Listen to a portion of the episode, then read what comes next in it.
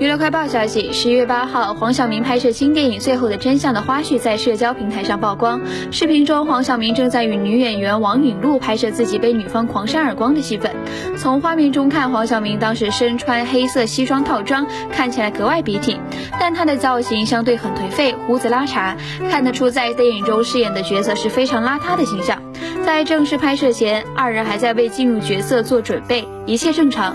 到正式开演时，二人立马进入了角色，但因为角色需要，黄晓明被女演员狂扇了十几次的耳光，甚至还导致他当场出现耳鸣。但黄晓明身为前辈，非但没有生气，反对其进行安慰，表示自己没事。看得出他不仅敬业，还是个非常暖心的前辈。